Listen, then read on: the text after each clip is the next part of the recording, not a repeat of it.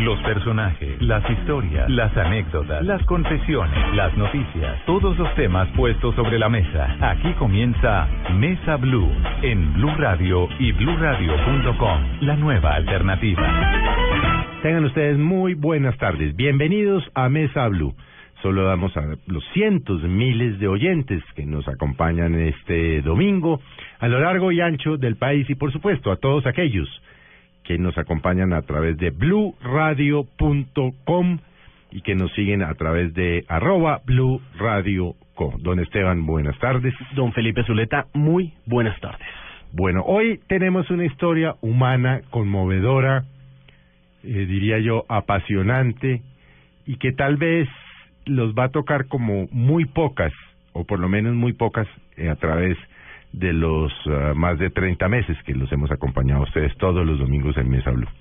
Hemos invitado a una persona que podríamos decir ha pasado del infierno al cielo y del cielo al infierno, así como suena. Y que muchos de ustedes debieron uh, oírlo en uh, Mañanas Blue pero hemos decidido invitarlo hoy a que esté esta hora con nosotros. Estamos hablando y estamos hablando, por supuesto, a Adrián Hernández. Adrián, buenas tardes. Buenas tardes, gracias por la invitación. Bueno, Adrián tiene una historia apasionante, pero no la voy a contar yo, la va a contar él. Adrián, ¿cuál es su origen? ¿De dónde viene usted? Yo soy un mexicano de origen humilde del norte de México, de Ciudad de Chihuahua es una población de 120 mil habitantes. Eh, crecí en, Delicias, estudiando en la escuela primaria local. ¿Pública? Pública. Eh, fue un niño con una familia eh, muy pobre financieramente hablando. ¿Qué hacían sus, sus padres, Adrián? Mi papá era, fue albañil toda su vida. Yo trabajé de albañil, empecé a trabajar con él a los 11 años, eh, trabajando medio tiempo y estudiando medio tiempo. Eh, no dejé de trabajar hasta hasta que dejé de trabajar a los 48, 49 años. Y pues ahí empecé mi labor de... Estamos hablando de un niño de qué edad y qué hacía usted. Pues yo a los 8 empecé a vender paletas. Paletas en, el barrio. Eh, jugaba con... Pintaba juguetes, reparaba juguetes de los que compraba, los reparaba, los, los rifaba, los vendía. Rentaba cómics a los 11 empecé a trabajar de albañil y, no paré de trabajar de albañil también hasta que terminé la, universidad. Hmm. ¿Usted alguna vez se pensó, se imaginó, se visualizó de este niño pequeño que vendía paletas en su pueblo en México a llegar a ser una de las personas más importantes, más influyentes en el tema de telecomunicaciones, no solo en Colombia, sino en Latinoamérica? ¿Alguna vez pensó que eso se le daría? No, realmente no. Yo creo que lo, lo importante que, que sucede a edad es que tiene muchas ilusiones. Yo me acuerdo que algún día fui a visitar a mi padre que trabajaba en el centro de la ciudad reparando alguna muro, alguna alguna obra estaba haciendo. Y me encontré un personaje bajando de un auto en un hotel, que es el único hotel del pueblo, eh, muy elegante, vestido de, de, vestido como dicen acá en Colombia, con corbata, con su maletín. Y me imaginaba un día viviendo yo así, vistiéndome así y trabajando como gente importante. Mi mamá pasábamos, mi madre y yo pasábamos por el centro del pueblo y había dos bancos, era Manamex y Bancomer, con grandes ideas y adentro se veía el gerente sentado dirigiendo a su gente. Y mi madre me decía, un día te quiero ver así, dirigiendo gente en una oficina. Eran básicamente años de niño.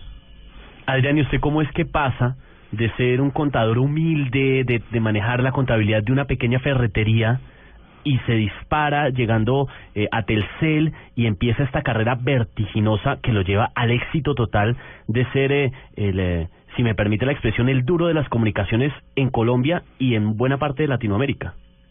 Bueno, realmente lo que tenía era mucha ambición, muchas ganas de crecer. Yo, yo quería que lo, lo importante en la vida era tener mucho poder y mucha plata, mucho conocimiento. Eh, fui muy diplomático al inicio con trato con mis compañeros. Entendí muy rápido, muy pronto, muy joven que, que tenía que compartir con ellos mi, lo que yo sabía para que ellos compartieran conmigo y, y luché porque mis cuadros, la gente que, eran mis subordinados y mis compañeros de trabajo, trabajáramos en equipo, que pudiéramos compartir, les decía, hagámoslo por egoísmo, para aprender más, porque si no damos la oportunidad de enseñar, no vamos a, a darnos la oportunidad de aprender y no vamos a salir de aquí. tuve buenos jefes, me tocó gente que me que me entrenó, que me que me guió. Eh, yo era un alumno dedicado, muy muy presto a aprender, a, cuestionar todo lo que veía, lo que lo, que lo que me tocaba y, y fui creciendo, fui creciendo rápido, fui siendo tratando de ser útil siempre, con la filosofía siempre de servir, de, de ser un solucionador de problemas, no un problema mismo como empleado. Entendí que era muy importante satisfacer las necesidades del puesto que me estaban otorgando y conocer bien qué es lo que me estaban pidiendo. ¿Y cómo dio ese salto de la ferretería humilde a Telcel? No, realmente no fue una ferretería humilde. Yo empecé mm, trabajando en un grupo familiar en, Chihuahua, eh, como contador. Y de ahí me pasé a un despacho, a un despacho contable. Trabajé un tiempo en el despacho contable y puse un despacho pequeño yo mismo. Llevaba unas 10, 15 contabilidades pequeñas. Y un día, un buen día, mm, vi un anuncio de una empresa, de una ferretería, no muy grande, que, que requería los, los servicios de contabilidad externa. Y fui y me presenté. El administrador del CEL, se llama Telcel la empresa. Y le gustó mi, mi, hoja de vida y me dijo, no, ¿sabes qué? En vez de que pidas la, la contabilidad de la empresa, mejor y presenta tu hoja de vida con, con, mi, con, mi jefe. Porque me gustaría que fueras también mi compañero de trabajo como gerente administrativo. De ahí me fui con el jefe de él y media hora después me estaba contratando. Y arrancó esa carrera, Felipe, además que lo que estaba resaltando es un líder tremendamente carismático. Fuera de micrófonos hace un momento veíamos algunos de los mensajes que de los tantos que le han llegado en los últimos días de una persona que fue su subordinada en la época de Comcel y le envía un mensaje de gratitud en estos días recordando el gran líder que fue para ella. Ella dice una persona carismática que saludaba a todo el mundo desde el portero y que dejó un gran mensaje. Ahí fue entonces cuando arrancó esa carrera vertiginosa en donde todo el mundo lo reconocía. Que si no estoy mal primero lo llevó a Guatemala. Sí, primero me, me tocó primero ser invitado por mi jefe a trabajar, a trabajar en Ciudad de México porque había un problema fuerte a nivel, en muchos países existió el problema. Cuando la tecnología era AMPS, eh, telefonía móvil, había un, un problema que se llamaba los clones. Cloneaban el teléfono, lo hacían pasar por, por de un usuario válido y le metían unos goles espantosos. Había facturas de 5, 10 mil, 12 mil, 20 mil dólares. De tal suerte que había millones de dólares perdiéndose mensualmente en facturación ficticia y me tocó trabajar en el área para controlar el fraude. Eh, después de tres, casi cuatro años, logré controlar el fraude en el país. Se me hizo un reconocimiento por ello. Eso me ayudó mucho en mi, en mi labor, en mi posición. Y de ahí me invitaron a trabajar en Guatemala. En Guatemala, en aquellos tiempos, Telua, que era una empresa de gobierno, una, empresa estatal, eh, le estaban vendiendo y había unos socios guatemaltecos y en general bien comprándola. Y pues no se ponían de acuerdo muy bien en, la, en el precio, ¿no? En esos acuerdos. Y tuve que arrancar la operación de telefonía móvil pues, sin plata, básicamente con, con las uñas.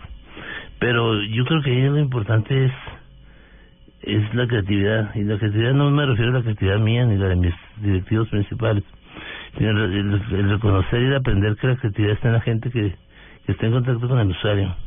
Y lo único que hay que hacer es escucharlo, entenderlo y, y tomar ese, esa, esa valiosa información y, y dirigir la empresa en ese camino. ¿Cómo llega usted a Colombia, Adrián? Tiempo después regresé yo de Guatemala a México a trabajar la parte comercial, dirigiendo la operación de regiones 1 a 8 como el 60-70% de la operación comercial del país. Y duré dos, tres años trabajando en eso cuando se surge, surge la posibilidad de comprarle, que el ingeniero Lim compre a Belka la, operación de... Sí, estamos hablando, debemos recordar eh, y hagamos un poco de historia para quienes eh, no recuerdan. Estamos hablando de los inicios de la telefonía móvil.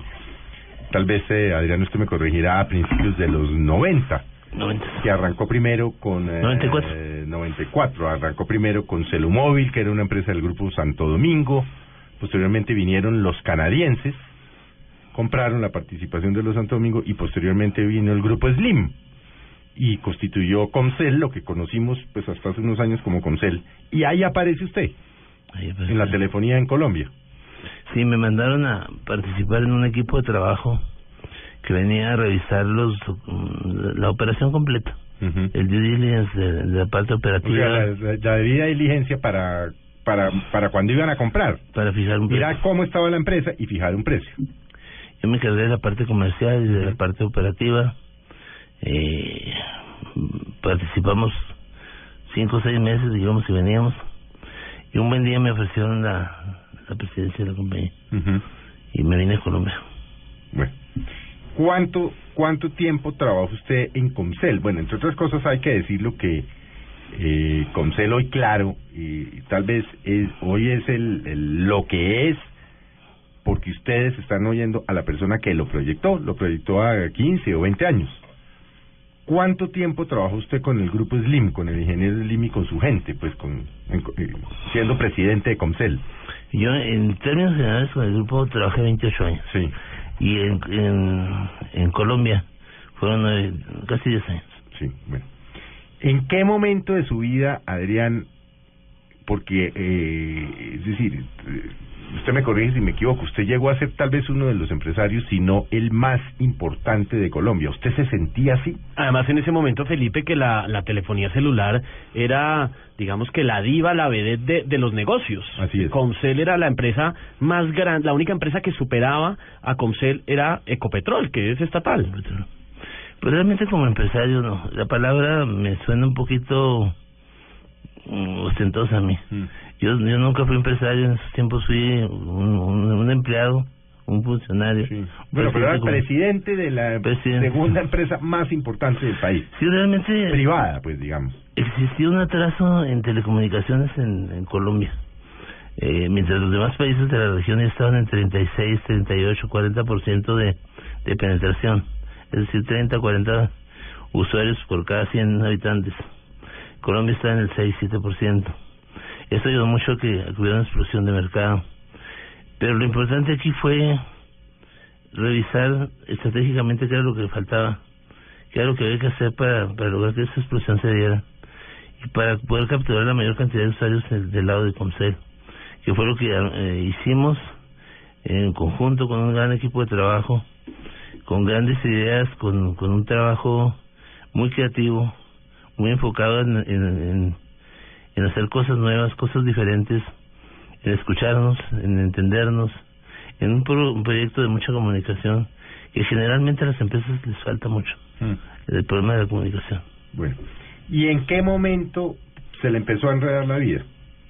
¿En qué momento usted sintió, dijo, eh, se me enredó la vida? Se me enredó. Usted era, o sea, venía en una carrera fulgurante y en un momento dado, algo le pasó en su vida, que se la enredó. ¿En qué momento y por qué se le enredó la vida? Yo creo que fue en el momento de los mayores éxitos, en el momento en el que empezamos a hacer muchas cosas diferentes a lo que hacía el corporativo. Hacíamos cosas no diferentes que fueran negativas para la compañía, sino eh, con mucha creatividad logramos cosas muy interesantes.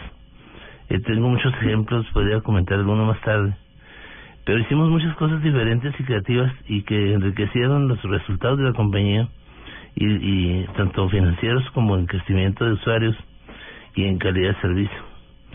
Eh, Hubo una presión que siempre existe en las empresas, en que la gente que, que no produce mucho, eh, le pega al, al que produce mucho pero que no se mueva, porque ponen evidencia, cuando alguien se mueve mucho ponen evidencia a los que, a los que no se mueven. Eh, por otro lado, los orígenes son importantes. En las empresas, como en todas partes, existen grupos eh, grupos sólidos dentro de la misma organización, grupos informales, que yo les digo los patitos amarillos, que llegan con el ánimo de conservar el poder, de controlar el poder dentro de la organización, cosa que afecta mucho los resultados de una organización, pero es un, es un caso real. Esa expresión, ¿por qué patitos amarillos? Eh, porque vienen de escuelas mm, privadas de eh, muy buena preparación académica que yo lo hubiera querido tener, eh, pero pero no dejan no dejan pasar a la gente que venimos de estratos ba- ba- bajos, bajos recursos, con limitaciones de O sea, no dejan pasar a los patitos feos, a los patitos negros. a los patitos negros. Y hay unos patitos amarillos que salen más negros que amarillos. Salen de buenas, de, buen, de orígenes, de, de, de buen nivel, con buenos, buen acceso a, a educación, pero hacen las cosas diferentes a los demás. Y cuando alguien empieza a hacer las cosas diferentes a, los demás y logra el éxito, los que no se mueven se ven afectados, se ven amenazados porque se ponen en evidencia. Ujú. Yo, en mi carrera, logré mantener mucha diplomacia, mucha prudencia, mucho cuidado en el manejo de mis relaciones, a pesar de los golpes que me ponían yo aguantar y poner, me ponía de lado porque no me pegaban tan duro y seguía avanzando. Pero llegó un momento en que el poder, el dinero, los elogios, la vanidad se descuelga. Como decimos en Colombia, se creyó el cuento. Me quedé el cuento. Ese es el peor. Se quedó el cuento, porque usted lo invitaban los ministros, se interrelacionaba, iba a cócteles, iba al country, iba al con, iba al jockey, eh, lo invitaban a jugar golf, eh, andaba en carros elegantes, o sea, era el chacho, como decimos aquí. El- Y usted se empezó a creer el cuento. De la novela y me la creí. Sí, eso pasó, mm, perdí diplomacia, Ujú. ¿Eso qué quiere decir en la práctica? ¿Empezó a atropellar? empecé, no atropellar, empecé a devolver los golpes que me ponían, Sí. diciendo que... Se cansó que se la montaran y empezó a devolver con firmeza los ataques. Pero este, de una manera un poco inteligente. Poco inteligente. Claro, porque con todo ese poder que usted tenía... Pero, pero eso es interesante, porque es que esto es una es una vivencia para quienes lo están oyendo y que pueden ser patitos amarillos o negros. Cuando usted dice de manera poco inteligente es, deme un ejemplo de cosas que le pasaron concretas, que alguien lo atacó y usted así hizo qué. Mire, por ejemplo, cuando llegué a, a Colombia, me encontré con un problema, por ejemplo, con las facturas de postpago. Sí. La gente consumía, su, hacía su consumo mensual, pagaba en el banco, pagaba en varias partes, teníamos un montón de puntos donde podía pagar. No lo suficiente, pero teníamos. Y no estaban conectados, no había comunicación entre los puntos de pago y, y, y la gente de, de, de aplicación de pagos de la empresa. Por consecuencia, teníamos una cantidad de pagos no reconocidos enorme. Gente que había pagado, le habían suspendido el servicio, se molestaba con justa razón. Un mal servicio. Sí. Para hacer un, un, un arreglo rápido, lo que pensamos y revisamos es poner puntos de pago y, y servicio en los puntos mejor, en los mejores puntos de, de venta del distribuidor, cosa que no se ha hecho en ninguna operación de América Móvil. Y conectamos a través de internet y conseguimos token rings y sistemas de seguridad para poner un, un sistema que le llamamos poliedro, que era un desarrollo local que también yo está, no, no es que esté muy, muy en contra de los desarrollos internacionales, pero me di cuenta que voy a comprar un, un programa, una Ah, empresa Acá. muy reconocida a nivel mundial, y me iba a costar 20, 30 millones de dólares, pero lo que iba a pasar es que yo te tenía que acoplar mi operación al programa de ellos, porque ellos iban a dar, tenían tantos clientes o tan importantes, que me iban a tratar como de segunda y me iban a dar respuesta cuando quisieran. Eso me pasó en Guatemala. Para evitar ese tema. Contratamos jóvenes, de esos jóvenes brillantes, recién salidos de, de la universidad eh, en programación, y me, pro- me programaban por eso, eh, hecho en casa, adaptable a las necesidades de los colombianos, de nuestro estilo de trabajo, es muy, adaptable, y, y, y de bajo costo. Y además me permitía dar un poquito más de empleo, de manera local. Creamos el sistema, conectamos a los distribuidores, ellos recibían los pagos, me depositaban, todo funcionaba perfectamente. Ujú. Entró tesorería, entró eh, en la parte financiera, verificaron que todo estaba bien, que se estaba cumpliendo con los con el reglamento que, que pusimos En la parte operacional. y nos dejamos de problemas. Adicional a eso nos encontramos con que la, la, la cajera se equivocaba al capturar el número que estaba pagando. Entonces nos equivocamos en quién pagaba. Para evitar el problema pusimos unos computadorcitos que todavía están. Usted mete el número celular porque el cliente siempre llega sin factura, se dejaba en la casa. Sí. Y sale, sale el recibito con un código de barras. Y la niña no se puede equivocar porque tiene una pistola en la mano que lee el código de barras y, y lo lee y aplica el pago. Inmediatamente se le activa su línea telefónica, casi inmediatamente. Ujú. Logramos estandarizar ese sistema. Y un día vino alguien de finanzas de México y se le ocurrió que eso no era parte de la política de la compañía. Ah. Que fuera- Finanzas de México es la casa matriz. Sí, la casa O sea, que trabajan directamente, posiblemente. Vino un patito, vino un patito amarillo y dijo esto no me gusta. Patito Ah. amarillo muy cercano, como dice Felipe, al ingeniero Slim. Sí, muy cerca.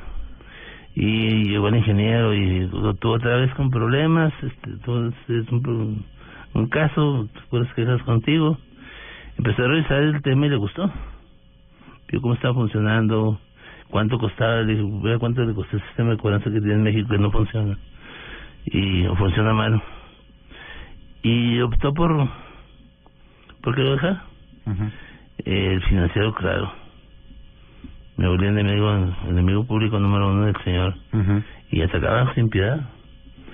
Yo había guardado cautela en cuanto a mi manejo en ese tipo de relaciones. Y creo que me descoqué, le dije hasta que se iba a morir. Ujú. Y pues ahí me equivoqué. ¿Tuvieron una conversación telefónica me o cómo entró, me fue? entró la soberbia, soberbia y la altanería de, de tener éxito, de, hacer, de creerme que yo estaba bien. Y cometí ese error. Ujú. Y así cometí algunos errores que me cobraron después.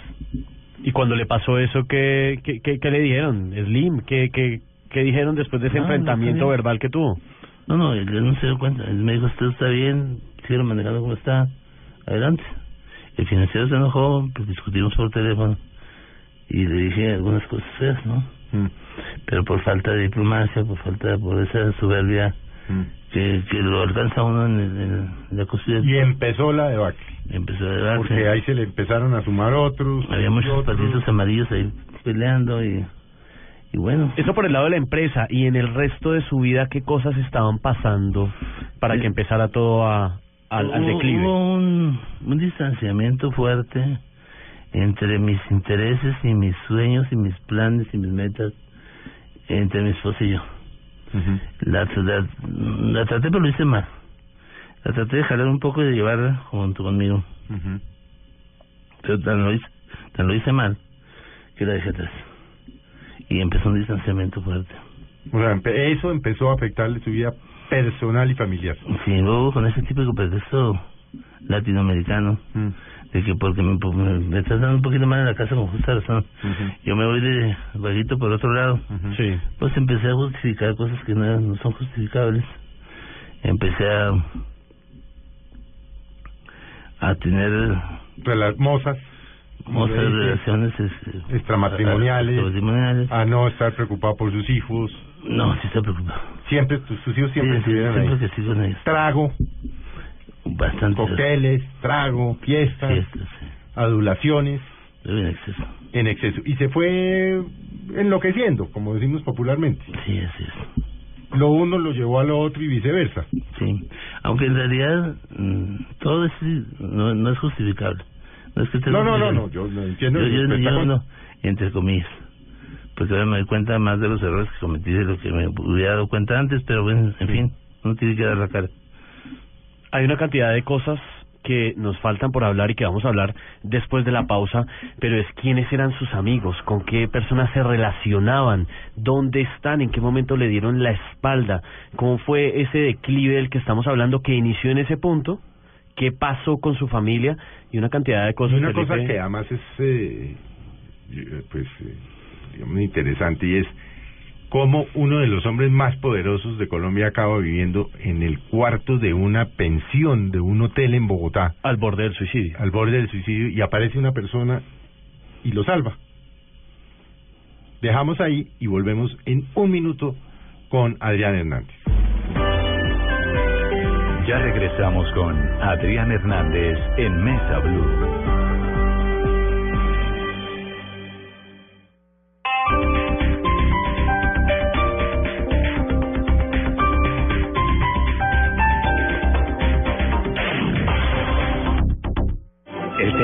Julio Mario Santo Domingo presenta Rigoletto, obra maestra de Giuseppe Verdi, en coproducción con la Ópera de Zúrich.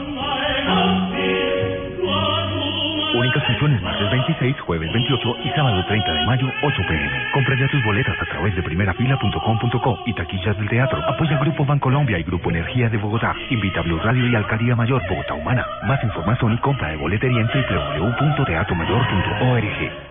Canciones alegres, optimistas, que expresan alegría, emoción. Este festivo, Alexandra Pumarejo presenta una edición más de Canciones para dedicar.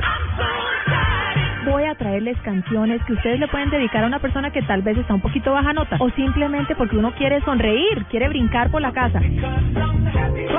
Canciones para dedicar. Este festivo desde las 2.30 de la tarde por Blue Radio y bluradio.com. La nueva alternativa.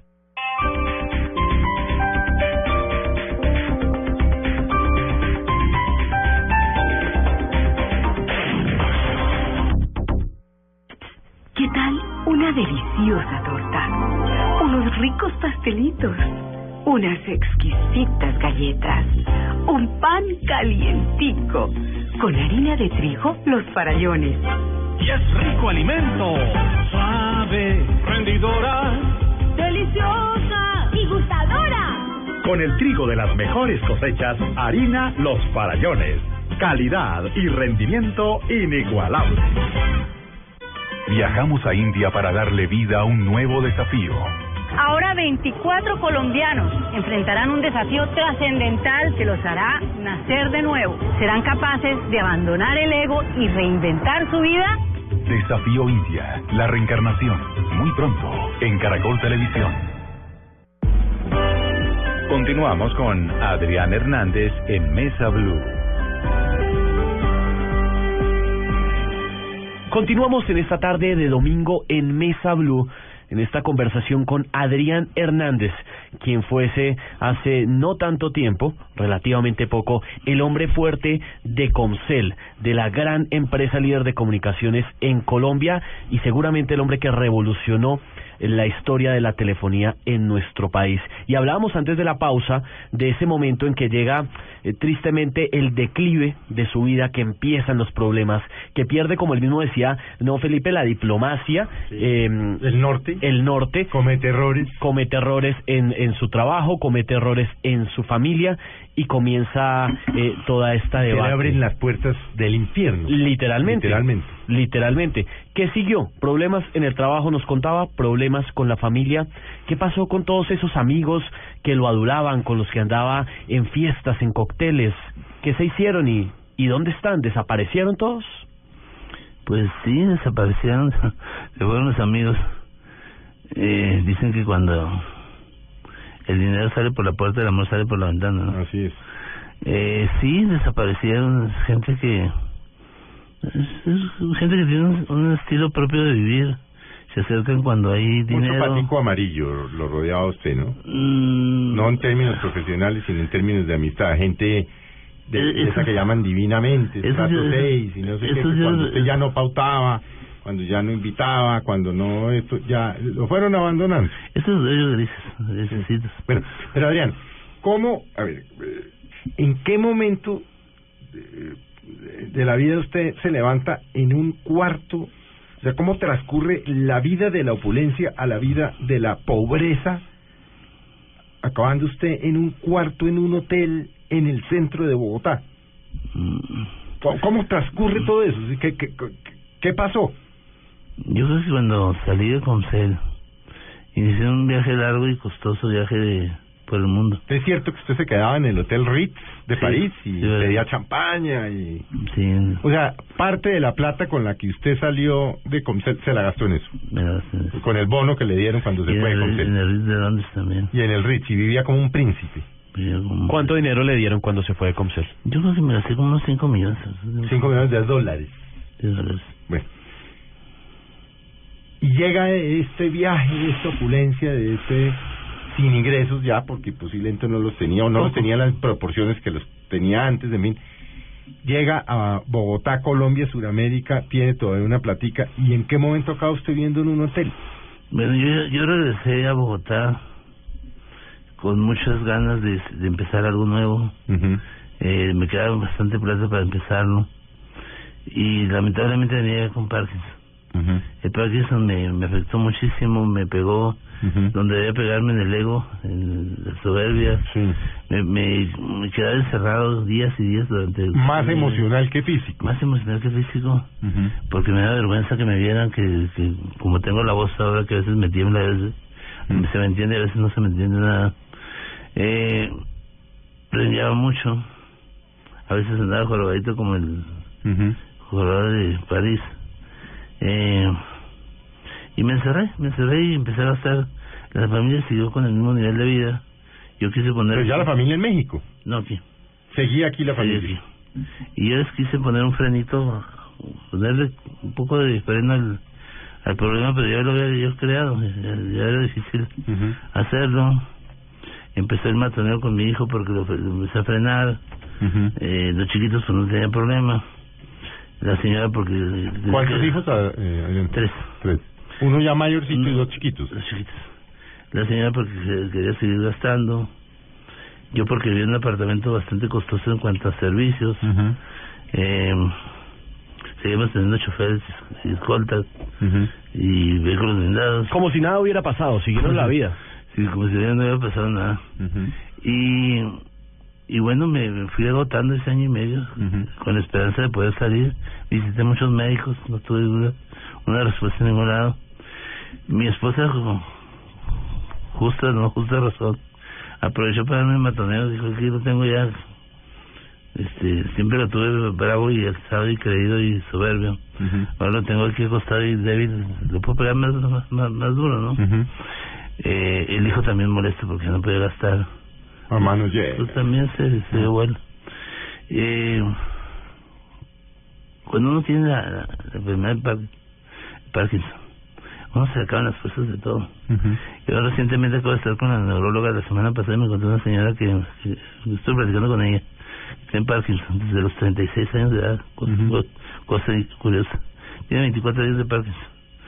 Y me dice la señora, pues es que no, no le quedan fuerzas de nada, ¿no? Realmente le quedan fuerzas para nada. No pelea uno por nada, se deja uno que se quiten todo. Y en ese momento les pasé las cuentas de, los- de lo poco que tenía en el banco, eh, los ingresos que venían de la empresa, y se quedaron con ello. Y lo denominaron patrimonio familiar. Y me dijeron que, que no tenía derecho ni a que me hicieran desayuno, ni comida, ni hicieran. En esa situación estaba muy dura el matoneo in- interno. Que no me quejo ni me pongo de víctima, yo me, me creé esa situación interna en la familia. Y, y me salí un día. ¿Se salió de la casa? No, pero un día, primero, primero fui a ver una, una neuróloga, muy, muy, una muy buena neuróloga, no digo su nombre aquí, pero es una de las mejores doctoras que he conocido, muy joven, con una capacidad impresionante, una de las mejores expertas en Parkinson de, de Colombia y, de- y me imagino que del mundo. Y la señora me puso a caminar, me puso a correr y me puso a jugar tenis. Dos semanas estaba yo corriendo jugando tenis. Y de verdad me decía, usted se cae jugando tenis, no me caigo. Estaba feliz. Me sentí feliz, me sentí fuerte. Volví a salir a la calle con la justificación errónea de que voy a hacer a salir con chicas aquí allá porque porque tengo muchos años, muchos meses tirados sin hacer nada. Yo tenía tres cosas en mente, no sé si buenas o malas. Cuando estaba tirado en la cama decía, ¿cómo me gustaría hacer tres cosas últimas antes de irme? Me sentía que ya me estaba muriendo. Y decía, quisiera tener una comida, una cenita en un restaurante, un restaurante, con una buena botella de vino blanco, vino tinto y listo. eh, salir con una chica bonita, al menos por última vez. Y la otra no me acuerdo cuál era. Un día se levanta y yo me voy. Un día me levanto y era mi cumpleaños. Y mi hija llegó corriendo, me dio un besito y salió corriendo, que asustada de que no la vieran. El más chiquito también llegó, me dio un beso y se fue. Y eso ahí terminó la celebración familiar. Yo salí, le hablé a una amiga que tenía de muchos años y celebramos juntos. Y me fui y me perdí como tres días de celebración. eh, regresé y lógico que estaban molestos. Yo llegué una noche sin hacer mucho ruido, eh, vi- vivía en una de las recámaras y me dieron el ultimátum de que me fuera. Y me fui. Me fui, agarré una maleta, eché lo que pude y fue todo lo que me llevé. Eh, estaba muy agresivo. Yo nunca fui agresivo ni, ni de faltar el respeto nunca a mi padre. Mi padre tampoco hubo razón para hacerlo. Pero me pareció que mejor era retirarme que, que provocar una, una, una situación fea de, de familia.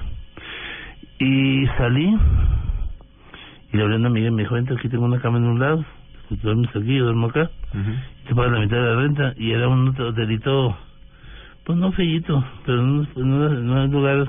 ¿En dónde? Eh, por la 26, por allá por la 26. con No comparable con el Ritz de Londres ni el Para Ritz de nada. París, por supuesto, ni con su apartamento en Bogotá. Con las bodegas. Mm, sí. Sí, no, no comparable. Y me fui a vivir ahí y estuve haciendo algunos trabajitos pequeños, eh, apoyado por algunos amigos que me prestaron plata, que después se las pagué. Eh, y ahí empecé a... Sí, pero antes, pero usted se mete a vivir ahí y, pero, y en qué momento dice, eh, en qué momento decide uno suicidarse. Ah, se, se, se lo platico en un momento. Eh, el tema de, de qué trabajitos, asesoría, asesoría financiera, eh, consejos en cuanto al manejo. Todavía, la, todavía su vida seguía, digamos, entre comillas, un poco cuerda. Un poco cuerda. Sí, laboralmente funcionaba. Pues Sí. No en los niveles de antes, pero funcionaba. Sí, funciona. Y funciona todavía. Y funciona todavía. Eso, realmente, la preocupación de alguien que tiene Parkinson es llegar a un lugar y ve- que lo ven a uno como un tontito. Porque acostumbramos a, a, a sentir que la gente es lo que vemos. Y no es así. Y, y vemos físicamente a alguien temblando y hablando mal. Y uno piensa cómo tendrá el cerebro, ¿no? Pero la verdad es que el cerebro sigue funcionando bien. Claro. Sigue su evolución. Eh, un buen día sin familia, sin dinero. Desesperado. Acobardado. Porque es una cobardía quitarse la vida. Fui a misa, me, me justifiqué, compré unas navajitas, puse una botella de whisky cerca del, del baño, probé el agua caliente, hice mi plan. Eh, pero no fue no fue ahí precisamente en ese, en ese lugar, sino que yo salí de ahí porque la niña, yo había pagado dos meses de renta y me salió con que tenía una visita de una amiga de, de que venía de Cali y yo tenía que salir de ahí. Saqué mis cajas porque mi familia me mandaba la, ropa en cajas, ni siquiera en maletas. Y saqué, y le hablé un taxista amigo mío, siempre hay un buen taxista en, en esta ciudad. Y, y el tipo me dijo, no se preocupe, eso me paga. Y seguimos siendo muy buenos amigos. Y eché las cajas y dije, mira, no, no tengo mucha plata, pero traigo dos sándwiches para ti, dos sándwiches para mí, dos manzanas y dos Coca-Cola Light. Vámonos. Y nos fuimos a buscar apartamento. Increíble, andaba buscando apartamento. Ese sí fue un momento de de necedad, o de no sé qué. Yo buscando apartamentos sin tener plata. Es curioso, ¿no? No, buscando techo. Pero sin tener plata. No importa, pero... Y, y me acuerdo que nos paramos en un parque y le dije, saque los sándwiches, Coca-Colas y vamos a, a almorzar. Y estábamos almorzando ahí sentados haciendo picnic en un parque. Cuando me habló una amiga que fue, una, tuvo una posición importante en la organización. Fue mi director área importante y me dijo, tú no te puedes quedar en la calle. Yo te voy a conseguir un lugar donde, estar. Y con sus eh, escasos recursos, esos son los angelitos que me mandó yo siempre. Eh, me consiguió un hotel modestito por ahí por la 112 con novena, algo así, cerca de la 15, cuando sea. Y me, me dijo, tengo para pagar tres días solamente. Pues eso es bueno, tres días. Ahí fue donde hice mi ensayo, donde puse la botellita, donde y ya no me queda mucha plata, pues no me queda casi nada. Y me, me habló un amigo para invitarme a una reunión. Y dije, bueno, pues últimamente, como buen cigarrita, dice, me fui a la reunión. Y me tomé unos tragos, conocí a una persona muy, muy agradable, perdón. Esta, esta persona es el angelito del que usted habla. Este angelito. Que es la, la mujer que vive hoy con usted. Sí. Y platicamos, y platicamos. ¿La conoció en esa fiesta, en esa comida? Yo la conocía antes, de vista. Creo que no le cayó bien la primera vez ni la segunda. Pero, La tercera fue la vencida. Pero intento feliz. Y... ¿Cuándo fue eso? E- ese, ese día del que habla. Uy, yo soy mal para fechas. Fue, Pero eso hace un- dos años, tres años. fue en abril del año pasado. Un año llevan. Un año. Y, y bueno, cambié de opinión, los sabios son... Ya no me voy a suicidar. Dije, no, ahí dejo la navaja y la botella, pues si me tomo un día más, voy a ver qué pasa. Y fui tomando días y días. Eh, conseguí algunos recursos. Había... Ayudé a unos amigos a contactar a otros amigos en unos negocios. Me pagaron un millón de pesos. Con ese millón de pesos pagué un poco más de días de renta. Ujú, Eh, compré más pan para hacer sándwiches. ujú. eh, más Coca-Cola Light y, y frutas para tener en la habitación donde comer. Y esa era su dieta. Esa era mi dieta. Frutas y sándwiches. Y de atún y de Sí. jamón y unos Coca-Cola Light. Y el que es incuestionable Johnny Walker, este, Jack Daniel. Jack Daniels, Lo ¿te gusta sí, usted, no? El, el no. whisky americano. Whisky americano. Y pasaron los días y una amiga, esa misma amiga me dijo, oye, hay una persona que, que te quiere ver, que quiere platicar contigo. Tiene una empresa que le servía con cel. Y te conoció a ti, yo no me acordaba de él. Me dijo, "Tú- el tipo dice que un día platicaste con él 15 minutos que fuiste muy amable. Y pero como yo no pedirle apoyo a una persona que lo recibí 15 minutos y me conoce. Me pues él te quiere ver. Y fuimos a tomarnos un cabecito a, a un centro y pasé a, a saludar, platicamos un buen rato. El tipo se levantó y me vio triste. Él estaba triste por ver cómo estaba en la situación en que estaba. Fue y sacó un millón de pesos del, del cajero, me los prestó y me dijo, yo hacer algo por usted. Esta persona me consiguió el apartamento donde estoy viviendo, Ujú. me pagó la renta ocho meses, sin discutir, sin- nunca hice nada por él. Nunca le hice un Tuvo trabajo. una conversación en la vida 15 minutos con él. Para Y usted ni se acordaba. ni me acordaba. ¿Quién es? ¿Se puede contar quién es esa persona? No, no quisiera el nombre. Ok. Porque le puede afectar.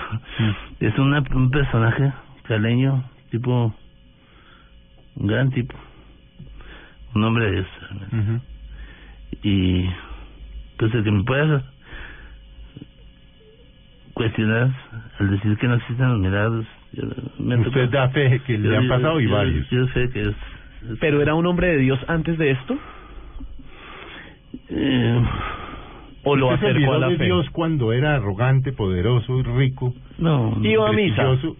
¿O Uno- no hacía parte de su vida cotidiana? No, sí, sí, sí, parte- Pero no como hoy, No como hoy. que ha visto milagros. No con la fe de hoy. Ujú. No, sí veía milagros. Yo me acuerdo mucho que en la, en la época en que me iba bien, Ujú. yo tenía, bien financieramente, yo tenía a veces sueños de de hacer algo, enfrentar, enfrentar algún problema y Dios siempre me ponía un libro en la mano.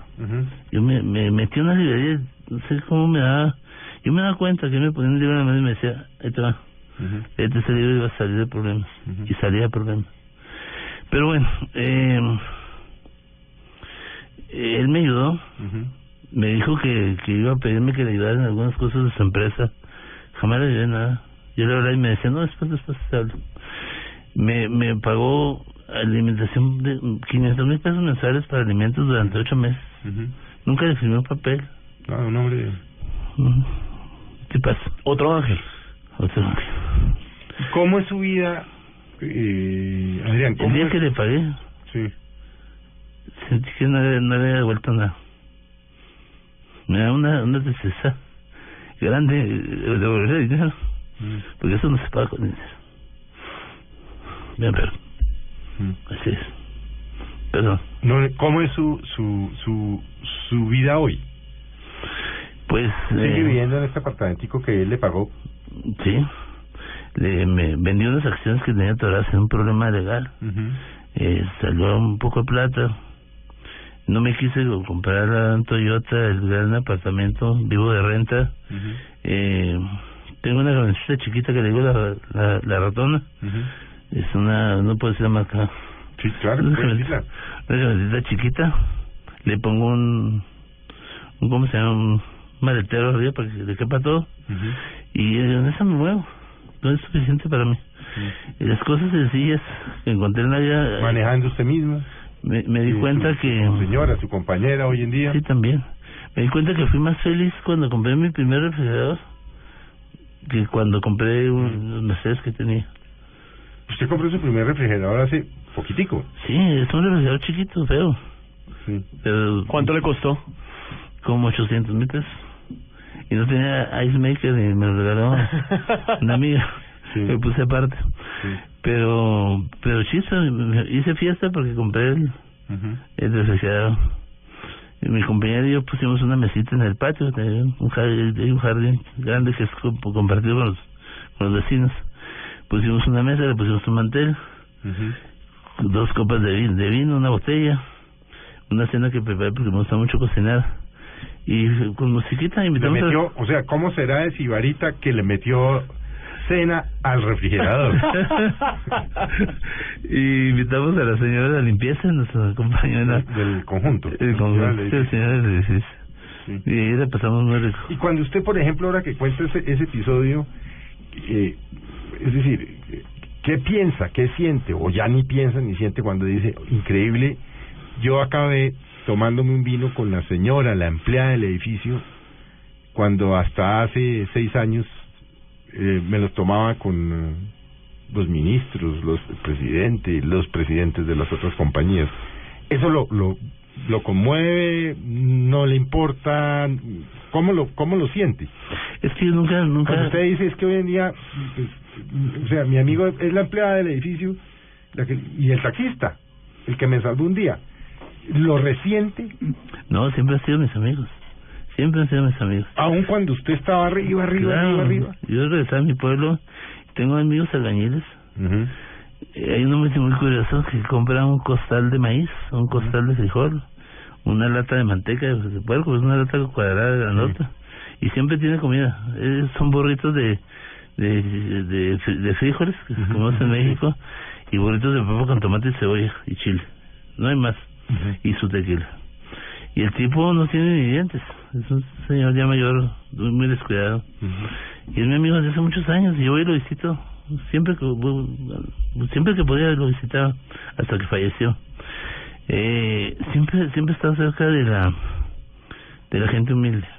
Adrián, ¿en qué está su salud en este momento? ¿Cuánto está pesando? ¿Qué está pasando con, con, con todo lo que, lo, lo que tiene que ver con su salud en su vida? Pues yo tuve un problema porque después de que esta doctora, que es mi doctora de cabecera, mi neuróloga, me puso a correr y a jugar tenis y yo estaba feliz. Eh, pues me caí, porque me empecé a, a inflamar, de, se me empezaron a inflamar los pies. ¿Cuánto estaba pesando en ese momento? 92 kilos. Yo, yo he estado entre 85 y 92 kilos eh, regularmente. Fui muy muy deportista toda mi vida. Nadé como 20 años, un kilómetro por, por noche, salía a nadar en la noche. Eh, después medio kilómetro, pero seguía nadando. Luego vine al tenis y también a jugar tenis. Luego aprendí a jugar golf en Colombia y pues este no, no, no hace mucho ejercicio, pero es bueno. Y nunca había estado en una clínica internado. Nunca había tenido un problema fuerte de, o, o importante de salud. A pesar de que, pues sí, le pegaba duro el trago. Eh, me alimentaba, trataba de alimentarme bien, hacer ejercicio. Y, se empezaron a inflamar las piernas. Fui con la doctora y me empezó a investigar de qué se trataba. Ella confió en que era un, un, problema del medicamento que me estaba dando y me, me lo cambió y siguió el problema. Eh, yo salí de, de viaje por ahí en noviembre, octubre, octubre, noviembre, cuando yo estaba muy malo. Eh, fui a México y llevé a mi, a mi novia a México. Viajamos por México, fue a ver a mi papá, fue a ver a mi hermana, antes de que falleciera. Su padre murió en enero, ¿no? Sí, lamentablemente. Y dos meses después su hermana. Fueron Sí, muchos me- golpes al me, tiempo. me dio duro. Y pues los visité y regresé. Iba muy inflamado, iba subiendo la inflamación por todo el cuerpo, hasta que llegó al estómago. Cuando yo regresé acá parecía pues in- in- inflado. Eh, pasé la Navidad con los, papás de, mi novia, su familia. Mm, es una familia muy muy espe- especial. Eh, y el día 2 de, enero me interné, me sentía muy mal. Me metieron a- me subieron a piso, eh, me pusieron medicamentos y cuando me besaron de, de mi padre me deprimí. Pero, y me dio un paro, paro respiratorio. Y me metieron a terapia intensiva. Estuve 18 días ahí, salí. Y me hicieron todos los estudios que te puedas imaginar. Todos, todos los que hay en el país. Me revisaron el, este, el corazón, los pulmones, el hígado, el páncreas, todo. Y no había ningún problema en nada, ni los riñones. Todo perfecto. Todo perfecto. Bueno, perfecto. Pues, ya Pues con- todo en buen estado. Bueno, pero en buen estado. buen estado. Y, y sigo sin saber a ciencia cierta si el problema de la acumulación de líquidos es problema de los medicamentos. Y hoy acabo de cambiar de medicamentos, me los cambió la neuróloga. Eh, creo que ha hecho una labor muy importante ella. Estoy muy agradecido y se juntó con un grupo de médicos también para, para diagnosticar que iban a cambiar. Y me cambiaron los medicamentos, espero que, Esperar a ver si resultan. que resulte. sí. Nos queda muy muy poco tiempo. Tal vez un- una pregunta, un par de preguntas finales. Si usted, por esas cosas del destino, llegara mañana a volver a ser rico, millonario, pero millonario de verdad, ¿cambiaría el estilo de vida que está llevando? El de hoy no. Volvería a la El del pasado sí.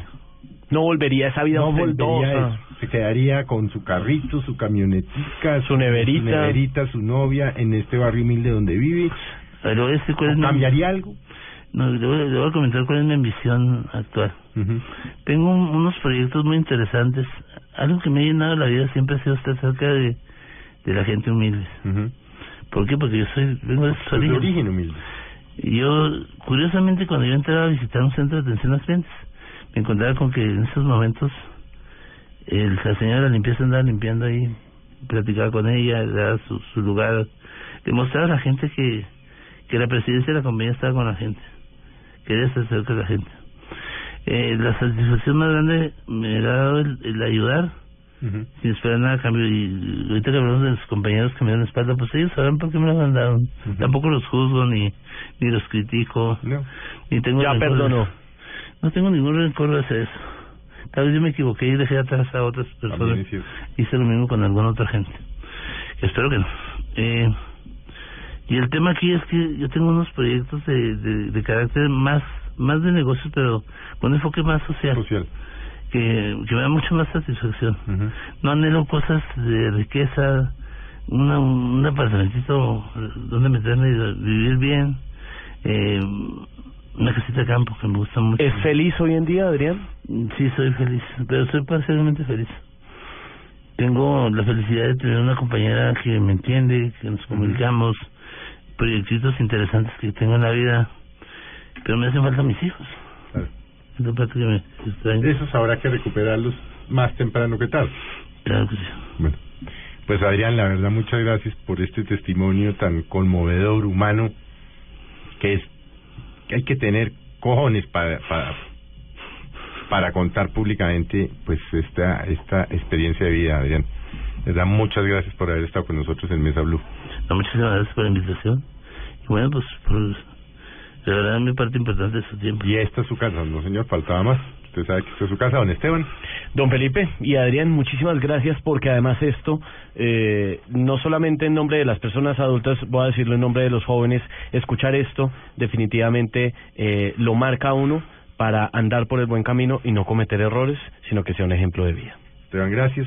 Adrián, gracias. Y a ustedes, pues muchas gracias por habernos acompañado hoy domingo en Mesa Blue. Y bueno, que tengan un buen festivo. Nos oímos el martes.